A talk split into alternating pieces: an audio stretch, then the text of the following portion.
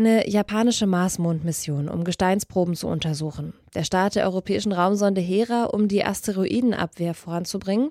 Ein Testflug der NASA zum Mond. Das Jahr 2024 hält viele Raumfahrt-Highlights bereit. Ein weiteres, die Ariane 6, ein neues Trägerraketenmodell der Europäischen Weltraumorganisation ESA. Die soll in diesem Sommer zum ersten Mal starten. Das neue Ariane-Modell soll vor allem neue Maßstäbe in puncto Effizienz setzen. In diesem Forschungsquartett schauen wir sie uns genauer an. Ich bin Sarah Marie Plikat. Hallo.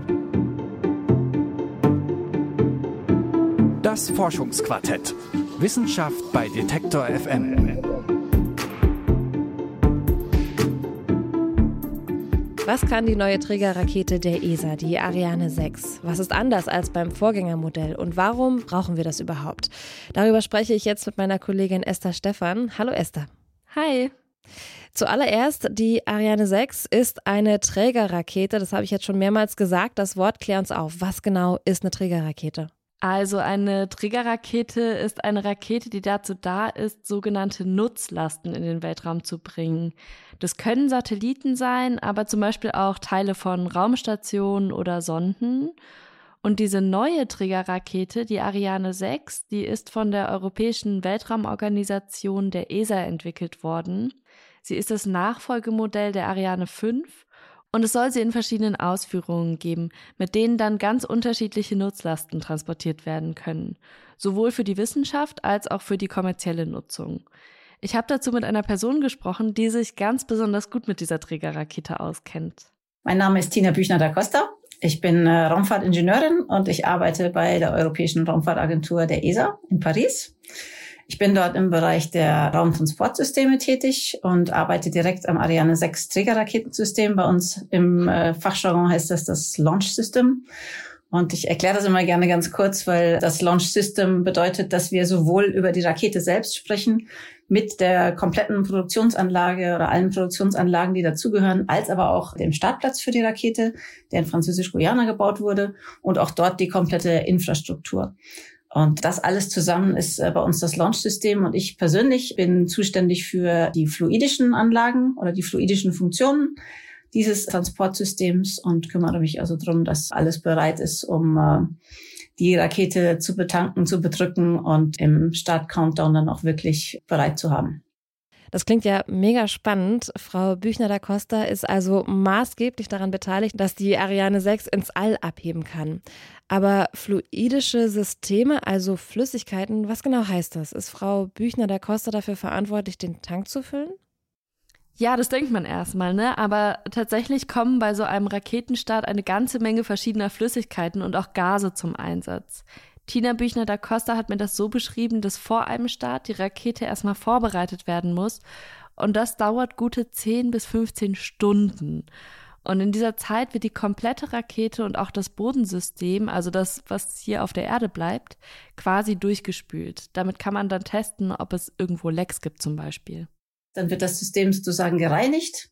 Es wird nochmal getestet, dass wirklich alle Ventile unterwegs von der kompletten Bodenanlage bis zur Rakete funktionieren.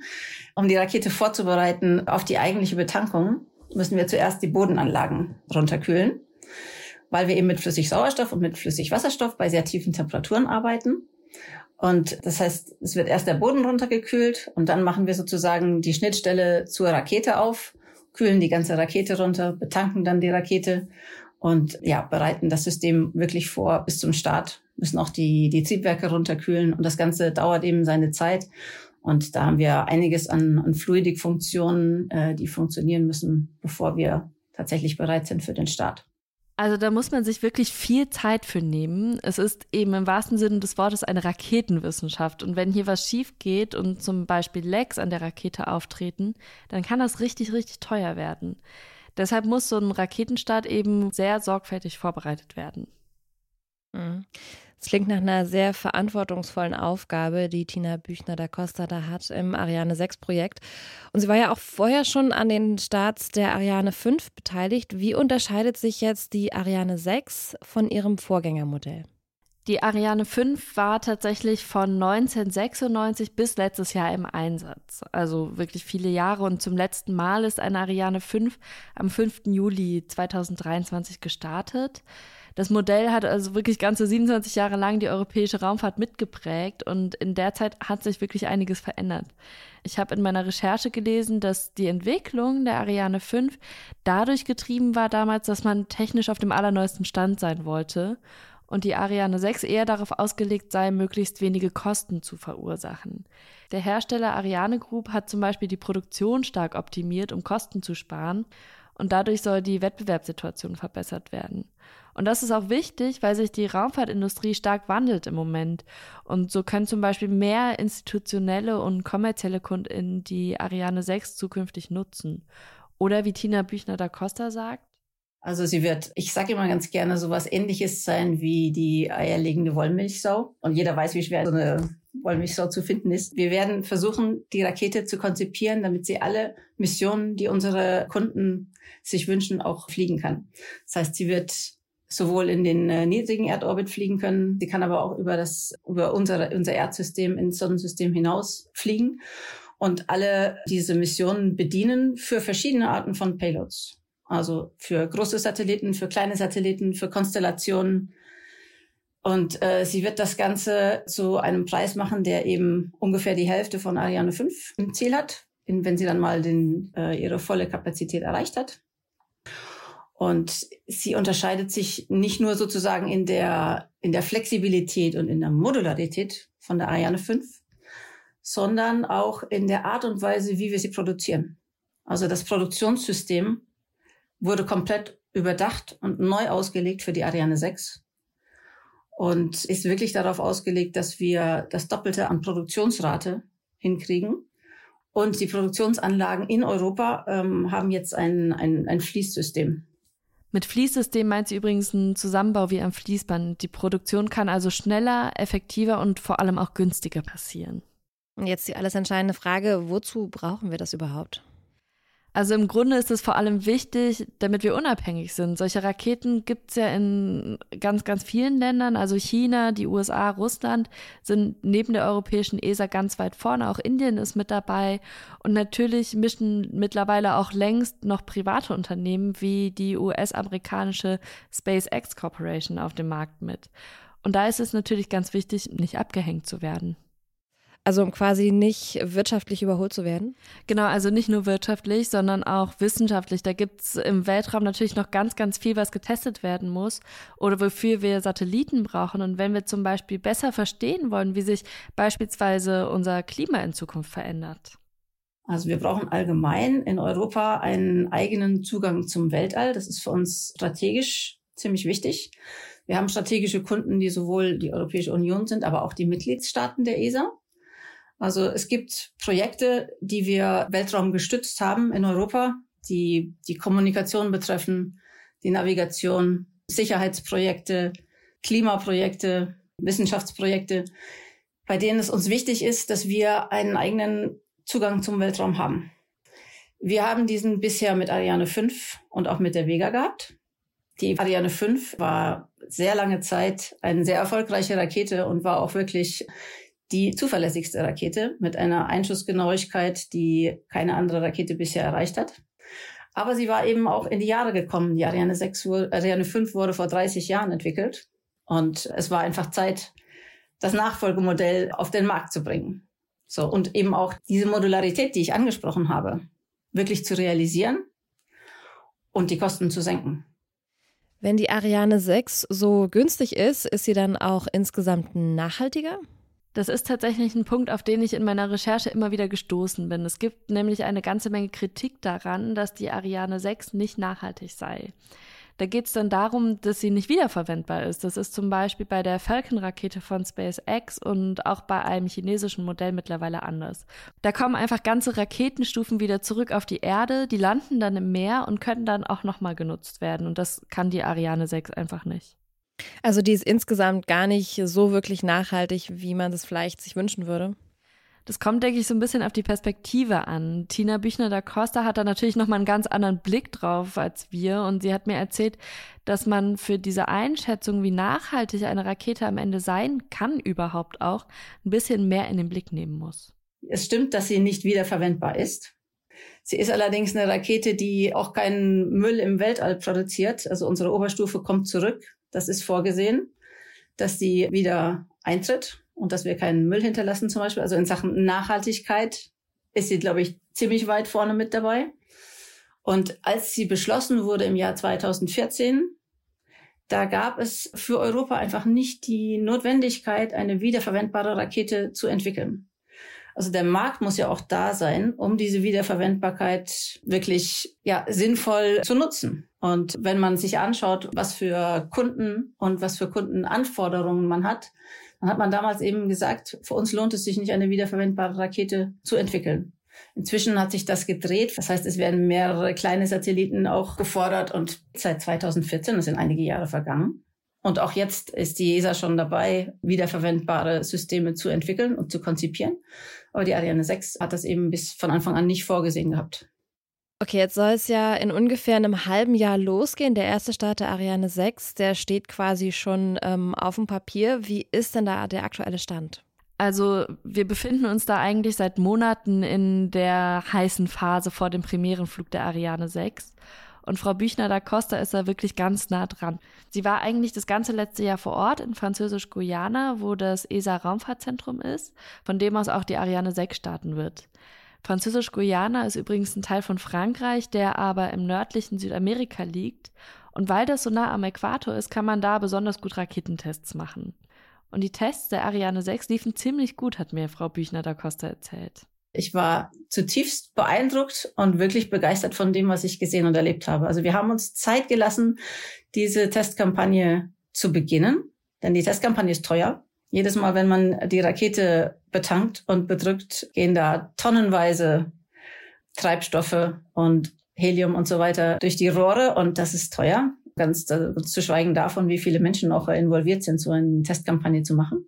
Also wir haben uns Zeit gelassen, diese Testkampagne richtig vorzubereiten, sicherzustellen, dass unsere Software läuft, dass wir keine Startabbrüche oder Chronologieabbrüche haben und als wir dann auch wirklich da saßen und die Tests durchgeführt haben, da hatten wir so gut wie keine, keine Hiccups unterwegs. Also wir nennen das Anomalien, wenn es während des, während der Chronologie irgendwo Probleme gibt. Und wir hatten da wirklich fast keine davon und keine, die wir nicht in der Testzeit wieder lösen konnten. Also diese Testkampagne ist, wenn man das mal vergleicht, zum Beispiel mit Ariane 5, wirklich wie am Schnürchen durchgelaufen. Ariane 5 hat eineinhalb Jahre getestet oder eineinhalb Jahre gebraucht, um diese Testphase, die wir Combined-Tests nennen, also Startplatz zusammen mit der Rakete, diese Testphase durchzuführen. Und wir haben das in sechs bis sieben Monaten geschafft, weil die Vorbereitung eben so gut war. Und das hat uns alle positiv überrascht und deswegen sind wir da ziemlich zuversichtlich jetzt auch, um die letzten Meilensteine, die noch vor uns liegen, auch äh, zu meistern.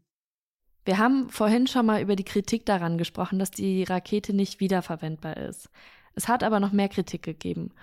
Und die lag daran, dass die Rakete jetzt viel später starten wird, als ursprünglich geplant gewesen ist. Eigentlich sollte es nämlich schon 2020 losgehen.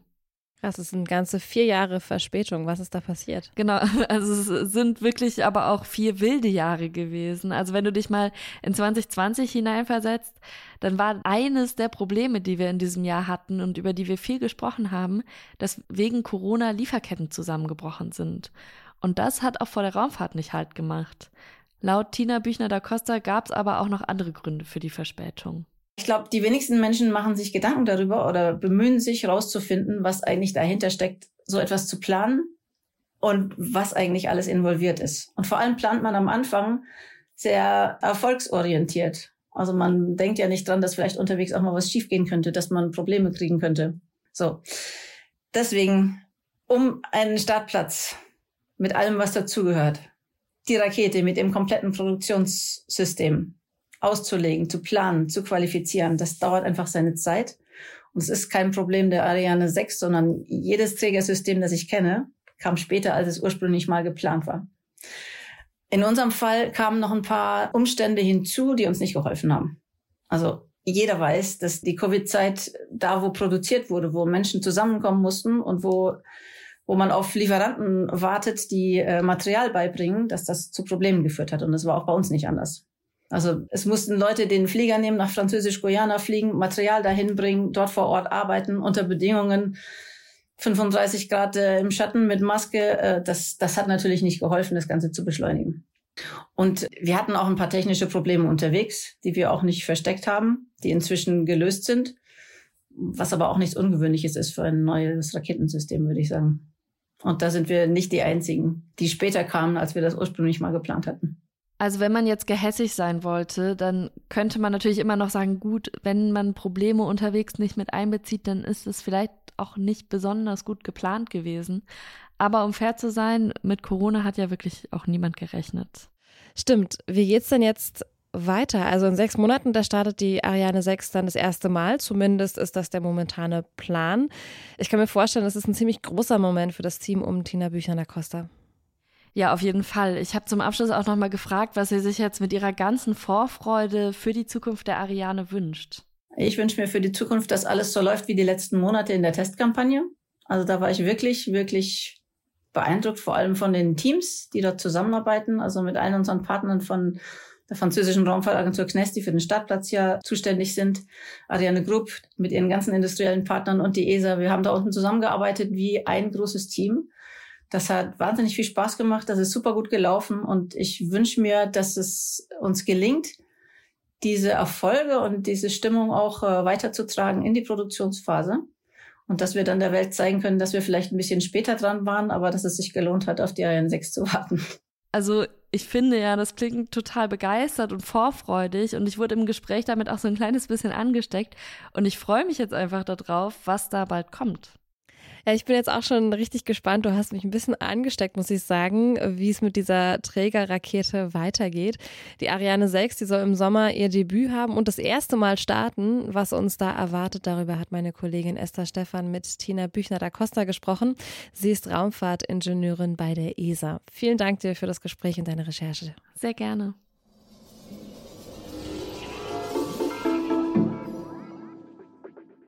Und damit endet diese Folge vom Forschungsquartett. Neue Folgen, die findet ihr jeden Donnerstag auf detektor.fm oder in der Detektor FM App. Und ihr könnt uns natürlich auch auf Apple Podcasts oder in der Podcast-App eurer Wahl hören.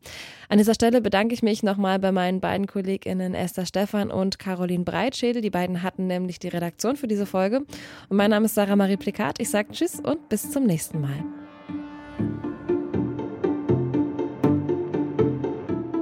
Das Forschungsquartett. Wissenschaft bei Detektor FM.